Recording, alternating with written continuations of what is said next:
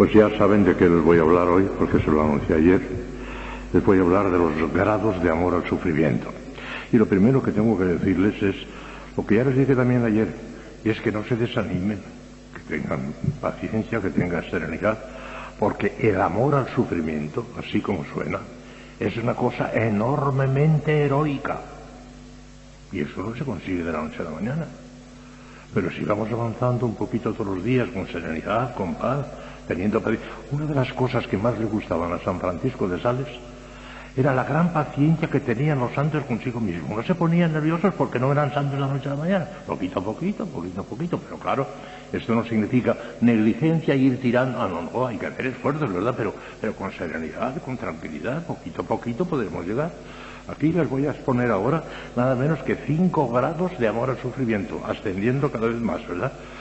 Pues con tal que lleguemos de momento al segundo y nos esforcemos un poquito el tercero, es posible que después nos acerquemos al cuarto, el quinto es muy difícil, pero bien, poquito a poquito podemos ir avanzando, con serenidad. No se.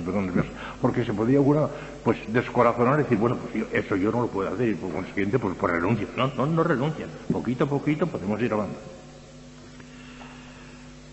He aquí los principales grados de amor al sufrimiento. No digo grados de sufrimiento, sino de amor al sufrimiento. Primero, no omitir ninguno de nuestros deberes a causa del dolor que nos produzcan. Ah, es el primer grado. Este es el grado inicial absolutamente necesario a todos para la simple conservación del estado de gracia. El que omite un deber grave, por ejemplo, la audición de la Santa Misa en día festivo, el ayuno, la abstinencia en los días señalados por la Iglesia, sin más razón que la molestia o incomodidad que su cumplimiento le causaría, comete un pecado mortal. O comete un pecado venial si se de una materia leve. El solo hecho de que eh, eso no lo hago porque me ocasiona una molestia, no, eso no, puede ser. El deber, aunque sea un deber leve, hay que cumplirlo aunque nos ocasione una molestia. Eso es un primer grado, eso es obligatorio para todos. Está. Pero aún tratándose de dolores leves, cuya omisión no comprometería nuestra unión con Dios por la gracia santificante, es preciso a toda costa llevarlos a cabo a pesar de todas nuestras repugnancias en contrario.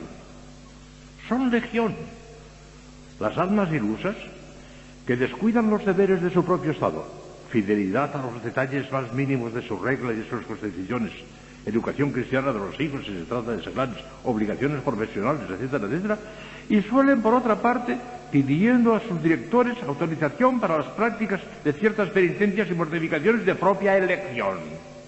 Estos tales nunca llegarán a la perfección, equivocando totalmente el camino. Primero el deber, primero el deber, primero la regla de las constituciones, después las cosas suplementarias, ya hablaremos de ellas.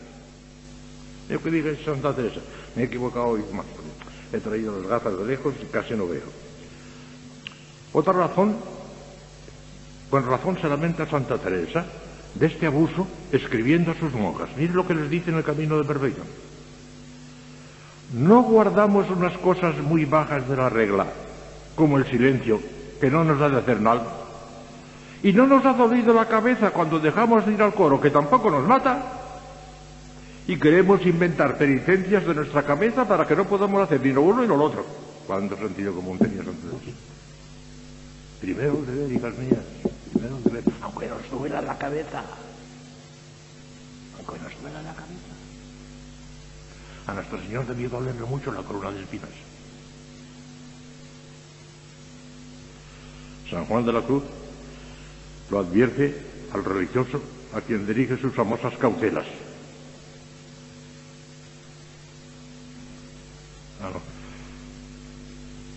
Después. El cumplimiento de nuestros deberes y obligaciones, a pesar de la molestia que puedan ocasionarnos, constituye ya un grado muy meritorio en la práctica del amor a la cruz. Pero viene el segundo grado, que es aceptar con resignación las cruces que Dios permite o nos envía Él. Las que vienen, estando nosotros simplemente pasivos y nos vienen, ahora citaré unas. El cumplimiento de nuestros. Pero es más perfecto todavía la plena aceptación de las cruces que Dios nos envíe directamente o permita que vengan sobre nosotros, enfermedades, persecuciones, frío, calor, humillaciones públicas, trabajos duros o inesperados, etcétera, etcétera, etcétera. Todo eso viene. Todo ese cúmulo de pequeñas contrariedades que constituye la trama de nuestra vida cotidiana tiene un alto valor de santificación si sabemos aceptarlo con amor y resignación como venido de la Madre de Dios. En realidad, todos esos acontecimientos son utilizados por la Divina Providencia como agentes e instrumentos de nuestra propia santificación. Con frecuencia se vale Dios de las personas que nos rodean, que acaso con la mejor voluntad, con la mejor buena fe, o quizá llevadas de mala fe o de sentimientos menos nobles, nos prestan con sus molestias un servicio inestimable en orden a nuestra propia santificación. San Juan de la Cruz lo advierte el religioso a quien dirige sus famosas cautelas. Las cautelas de San Juan de la Cruz, que son nueve, tres contra el mundo, tres contra el demonio y tres contra la carne. Pues la primera contra la carne es esta de San Juan de la Cruz, dirigida a los frailes, dirigida a los religiosos. La primera cautela, que entiendas que no has venido al convento sino a que todos te labren y ejerciten. Y así conviene que pienses que todos son oficiales los que están a tu alrededor en el convento para ejercitarte como a la verdad lo son, que unos te han de labrar de palabra, otros de obra, otros de pensamiento contra ti, y que en todo has de estar sujeto como la imagen está al que la labra y al que la adora y al que la pinta. Y si esto no guardas, no sabrás sujetar tu sensualidad y sentimiento, ni sabrás haberte bien con el conjunto de los religiosos, ni alcanzarás la santa paz, ni te librarás de muchos tropiezos y males. Mire, una de las cosas incómodas de la vida religiosa es que tenemos que convivir con muchas personas que no son de nuestro grado y que no son de nuestra manera de sentir y de pensar. La vida común, la convivencia, es una de las cruces de la vida religiosa.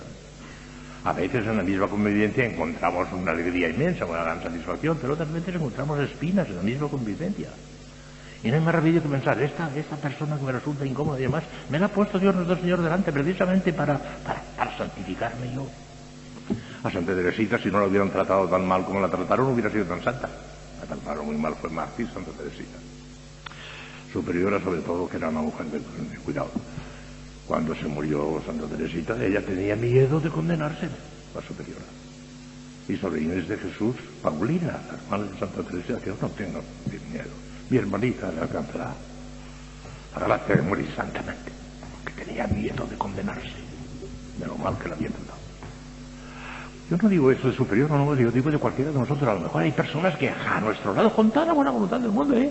Y a lo mejor con la mejor intención del mundo, ¿eh? Pero nos están molestando, nos están ocasionando molestias. Aceptar eso con gozo, con amor, es una mortificación magnífica. Y es el segundo grado, una cosa magnífica. Eso nos lo manda Dios, aceptémoslo. Y no solamente con resignación, la resignación es una virtud, pero es una virtud muy imperfecta. Resignarse parece que es como, hay más remedio, hay que arrastrarse, hay, hay más, más remedio. Claro, alegría, saltos de alegría. La resignación es de almas muy mediocres los santos no se resignan a nada, saltan de alegría, que es muy distinto. Tercer grado, y lástima que apenas puedo leer, ¿eh? practicar la mortificación voluntaria. Esto ya no es lo que viene nada más que porque sí, sino porque practicamos la mortificación voluntaria. La aceptación resignada de las cruces que Dios nos envía es ya un grado muy estimable de amor a la cruz pero supone cierta pasividad por parte del alma que la recibe. Más perfecto sería, aún, tomar la iniciativa y a pesar de la repugnancia que la naturaleza experimenta, que la experimenta siempre, claro. No, no, no, no, no. No se les ocurra ir a buscar la llave. No, no, no, no, no, no, no. no, Ya van usando más bien el. A pesar de la repugnancia que la naturaleza experimenta, salirle al paso al dolor practicando voluntariamente la mortificación cristiana en todas sus formas. Ahora concretaré. Ahora que eso ya es más todavía, es el tercer grado. Es practicar voluntariamente las a irlas a buscar las mortificaciones. Ya no es el frío que no tenemos remedio que aguantarlo, ya no es el calor porque nos lo manda Dios y no tenemos remedio que aguantarlo, sino que es lo que nosotros buscamos ya voluntariamente, es el tercer grado. No puede darse una norma fija y universal para todos. El grado e intensidad de la mortificación voluntaria lo irá marcando en cada caso el estado y situación del alma que se va santificando. El Espíritu Santo a medida que el alma vaya correspondiendo a sus inspiraciones, se mostrará cada vez más exigente, pero al mismo tiempo aumentará también las fuerzas para que pueda llevarse perfectamente a cabo, claro. Al director espiritual corresponde vigilar los pasos del alma, no imponiéndole jamás sacrificios superiores a sus fuerzas actuales, pero guardándose mucho, muchísimo, de cortar sus ansias de inmolación, obligándola a arrastrarse como un sapo en vez de dejarla volar como las águilas. Contraería con ello una gran responsabilidad delante de Dios y no quedaría sin castigo, como advierte San Juan de la Cruz en la llamada de Viva, capítulo tercero, números 30 y 62. Dice, el que está obligado a acertar, si no acierta por su culpa, tendrá castigo de Dios. Y se lo dice al director espiritual. El cilicio las disciplinas, la capelilla, los ayunos y abstinencias, la escasez de sueño y otras austeridades por el estilo, han sido practicadas por todos los santos. Y en mayor o escala, según sus fuerzas y disposiciones actuales, quieren que practicarlas todas las almas que aspiren seriamente a santificarse. El que no quiera santificarse, que no haga nada de esto.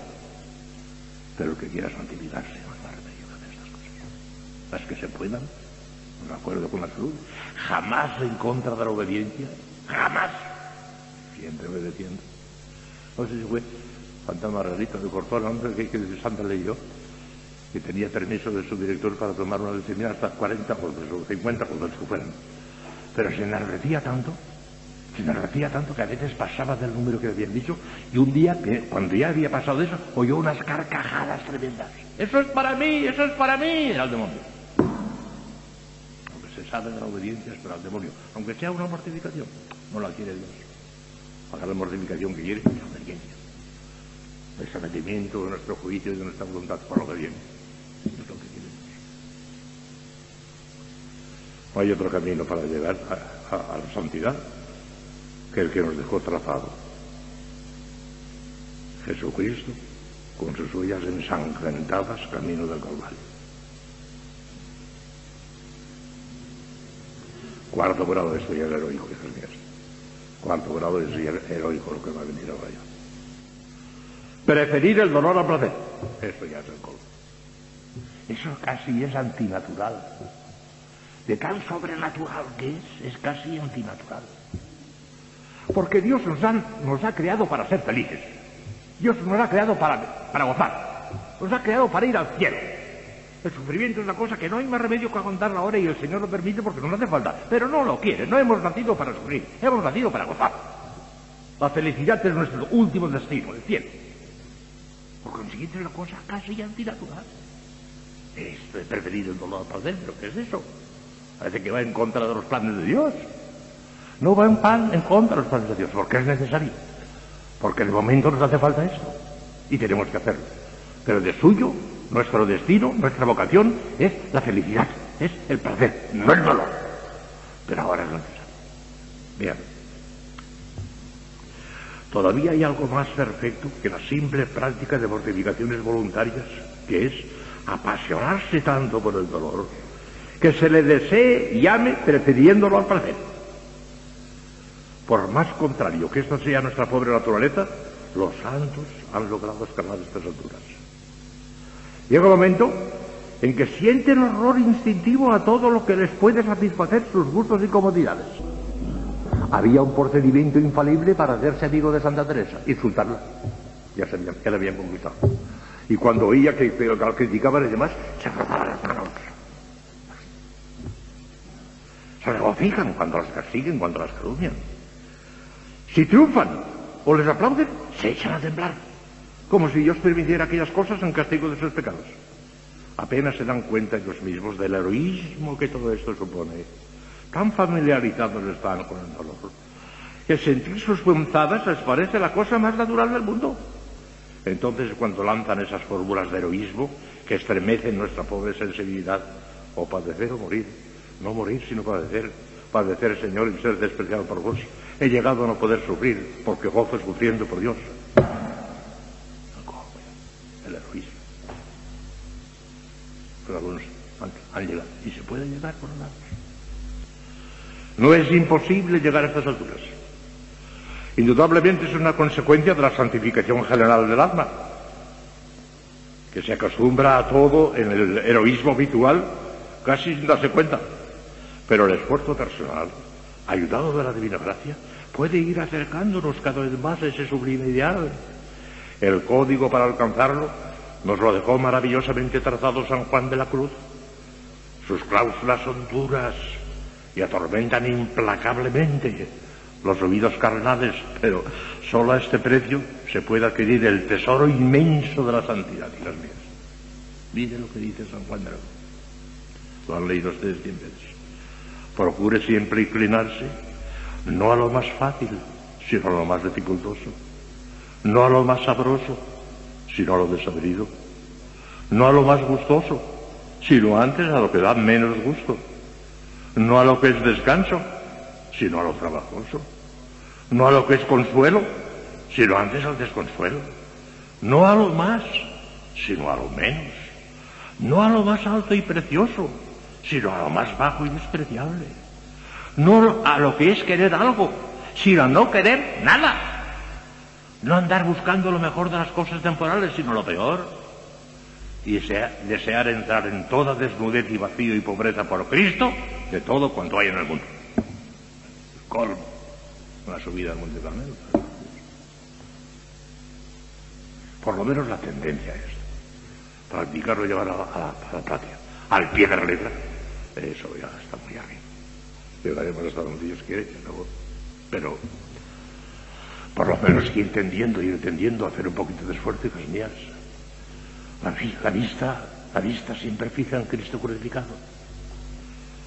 No, no podemos hacer nunca nada parecido. El heroísmo de Jesús es algo que, que, que estremece, clavado en la cruz. Y el heroísmo de la Virgen, pobrecita, allí a pie que son nuestros dolores y nuestros sufrimientos al lado de Jesús y de María. Una burla. Pues todavía hay el quinto grado todavía, pero si parece que no es posible. Preferir el dolor al placer parece que no se puede subir más arriba. Pues todavía hay otra cosa, pero hay que tener cuidado. Hay que saberlas poner con serenidad. Quinto, es el último grado. Ofrecerse a Dios como víctima de expiación. Cuidado, hay que explicar eso. Parece que es imposible ir más lejos en el amor a la cruz que preferir el dolor al placer. Parece que no es posible ya. Y sin embargo, hay algo todavía más exquisito, más perfecto y encumbrado. El acto de ofrecimiento de sí mismo como víctima de expiación por los pecados del mundo. Expliquemos un poco su alcance y valor incalculable. Por de pronto, por de pronto, nos apresuramos a decir que bien entendido este acto sublime está completamente fuera de las vías ordinarias de la gracia, fuera. Es una gracia extraordinaria, extraordinarísima, especialísima, que Dios concede a poquísimas almas. Ya hablaremos después de los votos religiosos, lo que hay en eso. Está fuera de las vías ordinarias, la gracia extraordinaria. Puede pedirla y el Señor lo ha pedido pero está fuera de lo ordinario, de lo normal. Iba a decir que es anormal, en el sentido que es extraordinariamente extraordinario. Cuidado. Sería presunción temeraria que un principiante o un alma imperfectamente purificada se lanzara por estos caminos. La Madre María Teresa del Corazón de Jesús, fundadora de la adoración reparadora, que murió quemada viva, escribe en una carta que le diría a su director, escribe las siguientes palabras. Llamarse, llamarse víctima es fácil y agrada al amor propio, pero hacerse víctima exige una pureza, un desprendimiento de las criaturas, un heroísmo que se abandona a todo sufrimiento, a toda humillación, a inefables oscuridades tan inesperadas que tengo por loco o milagroso al que en los principios de su vida espiritual pretende hacer lo que el divino maestro no hizo sino por lado. Loco o Sobre todo por voto. Porque todavía se podría hacer el ofrecimiento sin voto, pero así todo quebra el fundamento dogmático. A mí me gusta siempre la teología, hablar en serio, no decir boberías. El fundamento dogmático del ofrecimiento como víctima de expiación por la salvación de las almas. O por cualquier otro acto, por motivo sobrenatural, por ejemplo, reparar la gloria de Dios ultrajada, liberar las almas del purgatorio, atraer la misericordia divina sobre la Santa Iglesia, sobre el sacerdocio, sobre la patria, sobre una familia, sobre un alma determinada, etcétera, etcétera.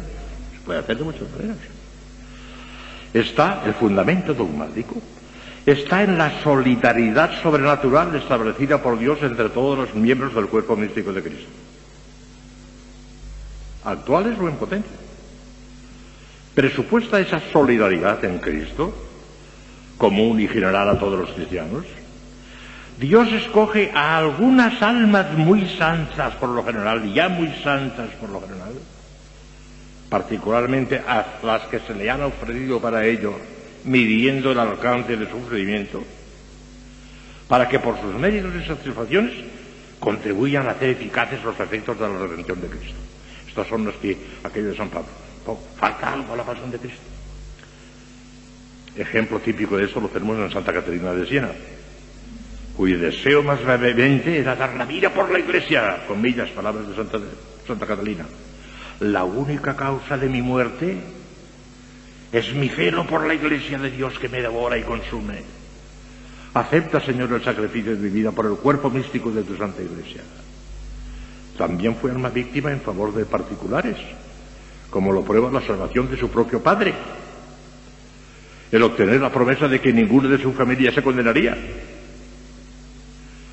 Hay ejemplos en nuestro tiempo, sobre todo en Santa Teresa del Niño Jesús, Santa Gema Galgani y Sor Isabel de la almas víctimas. Ya hablaremos de Santa Teresita porque parece que habrá. Estas almas, así ofrecidas, son para Jesucristo como una nueva humanidad sobreañadida. Son las palabras de Sor Isabel de la Trinidad se ofrecen a Cristo como una nueva humanidad añadida para que en ella renueve todo su misterio redentor. son palabras de la oración de su Isabel El Señor suele aceptar ese ofrecimiento heroico y conduce a sus dichosas víctimas a un espantoso martirio de alma y de cuerpo. Solamente a fuerza de gracias extraordinarias pueden soportar por largo tiempo sus increíbles sufrimientos y dolores y acaban siempre por sucumbir en la cumbre del Calvario, enteramente transfiguradas en Cristo Redentor crucificado. Sin embargo, todas ellas en la cumbre de su martirio, según las palabras de Santa Teresita, pronunció en su lecho de muerte, horas antes de morir, no, no me arrepiento de haberme entregado al amor, no me arrepiento de haberme entregado al amor. Y eso que la pobrecita decía, el Señor ha escuchado todos mis deseos, he deseado tanto sufrir, pero el Señor me ha escuchado de tal manera que ya no puedo más. He llegado a la cumbre, ya no puedo más. Pero no, no, no me arrepiento de haberme entregado. Una mártir, Mártir. Eh, la pintan con rosas y no sé cuántas cosas. Sí, sí, también tenía esas cosas, pero de. Santa Teresita.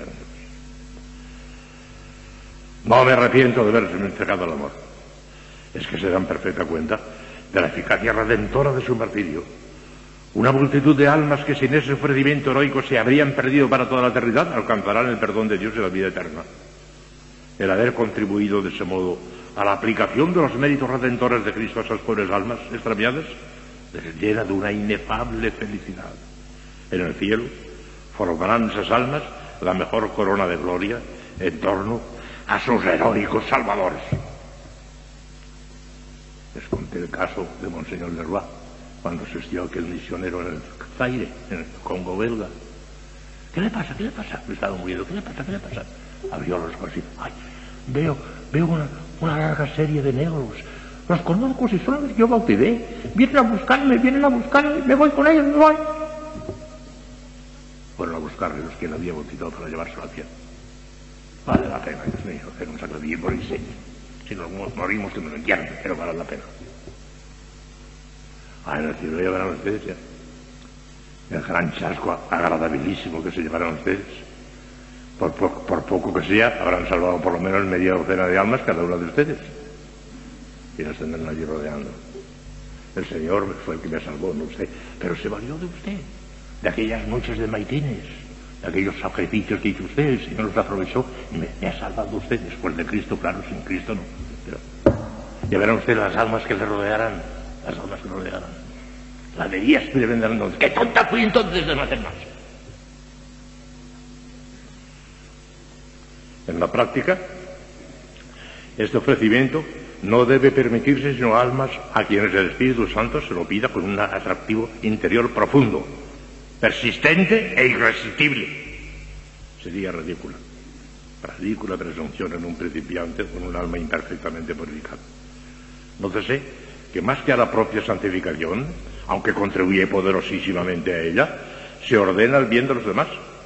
Ello quiere decir que el alma que se entrega de tal modo a la salvación de sus hermanos en Cristo ha de estar ella misma muy unida a Dios, ha debido rebasar o al menos tener muy andado ya gran parte del camino de su propia santificación, ha de estar muy trabajada ya por el dolor y ha de sentir por él un verdadero, un verdadero apasionamiento.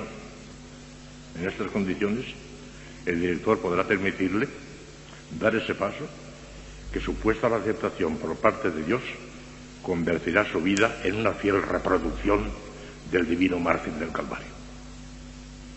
Ahí termina el capítulo, pero todavía quiero añadir unas cuantas cosas. Dos o tres pequeños apéndices. Tengo tiempo. Uno, a mí a veces me han preguntado mucha gente, sobre todo religiosas, no solamente de clausura, sino también de activa. Padre, ¿puedo hacer el acto de ofrecimiento como el amor misericordioso de Santa Teresita? Pues tengan ustedes en cuenta que Santa Teresita ella misma le pide a nuestro Señor que se rodee de una multitud de almas víctimas como ella, que, que pide que se propague, que ella, que ella quiere que se propague. Yo les digo, miren, el acto de ofrecimiento al amor misericordioso de Santa Teresita, que es magnífico, es muy distinto del ofrecimiento como víctima a la justicia de Dios, porque la misericordia es mucho más dulce, entrañable. pero así todo yo le recomiendo a usted que haga lo siguiente. Por de pronto no haga voto, de momento no haga voto, voto no. Pero ofrézcase al Señor en la siguiente forma, Señor, si tú quieres, en la forma que quieras, hasta el grado que quieras, pues yo me ofrezco como Santa Teresita sufrió también por tu amor misericordioso. Pero como si tú quieres, hasta donde tú quieras y en la forma que quieras, y sin hacerlo, voto. Así se lo dice. A mucha gente. Con voto, a Santa Teresa le pesó muchos santos les ha pesado estas cosas, no se pueden hacer con voto. Porque si se quebranta el voto, se peca. Y si se quebranta nada más con un ofrecimiento que se ha hecho sin voto, no se peca.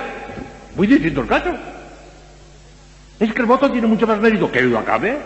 Ah, pero cuidado, que como lo quebrantes pesas y pecas de sacrilegio. Porque el quebrantamiento de un voto es un sacrilegio siempre, en una forma o en otra. Cuidado. Tragar votos, por amor de Dios. Los tres votos. Y ahora voy a hablarles de los tres votos. Miren, los tres votos religiosos, el segundo pequeño apéndice que quería decirles. Los votos religiosos, si se cumplen bien, hasta el último detalle, son una especie de holocausto, y mías, si es un holocausto. Se lo entregamos todo a Dios. Las cosas exteriores por el voto de pobreza, nuestro cuerpo mismo por el voto de castidad, y nuestra alma, nuestra libertad, nuestra voluntad por el voto de obediencia. Es un holocausto, se lo entregamos todo. Pero pensar que por el mero hecho de haber hecho la, la, profesión religiosa, aunque sea lo solemne, ya todos somos almas víctimas porque hemos hecho la profesión solemne, mentira, mentira, mentira, mentira. No, señor. Estamos orientados hacia una especie de inmolación. Pero eso todavía no es el alma víctima, en el sentido en que lo ve Teresita, Santa Catarina, no, no, que no, que no, que no, que no, que no. No todos los que hemos hecho profesión solemne somos almas víctimas, no aunque estamos llamados a cierta inmolación en ese sentido que le acabo de decir. Ya tiene Y además con voto, con voto, que es una cosa muy seria, ¿eh? Que el ofrecimiento voluntario sin voto, pues esto sería pecado no cumplirlo. Ah, pero nuestros votos nos obligan bajo pecado. Digan lo que quieran las constituciones, que no dicen lo contrario además. Porque como siempre hay, siempre hay diligencia.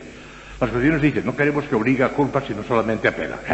Pero si hay negligencias culpables, es un pecado venial. Y la Constitución no puede decir que el pecado venial no es pecado venial. Sí que lo es. Cuando hay negligencia hay pecado venial. No me vengan con músicas. Diga la Constitución lo que quiera. Que en el sentido en que lo quiere decir ya se entiende lo que quiere decir. Cuidado. Con los votos es una cosa magnífica. Ya estamos eh, en camino de cierta inmolación. Pero que ya seamos almas víctimas por el hecho de haber hecho una profesión religiosa, el que diga lo contrario diría, hágase el favor de estudiar un poco mejor la teología, que no sabe lo que dice. Ya está. Y hay otra cosa ahora. Tengo todavía cinco minutos, me da tiempo de decir un poquito. Hay una cosa que a mí me gusta muchísimo, que se llama el acto heroico de caridad en favor de las almas del purgatorio. Ese acto significa que un alma le entrega a Dios nuestro Señor voluntariamente, incluso con votos si quiere.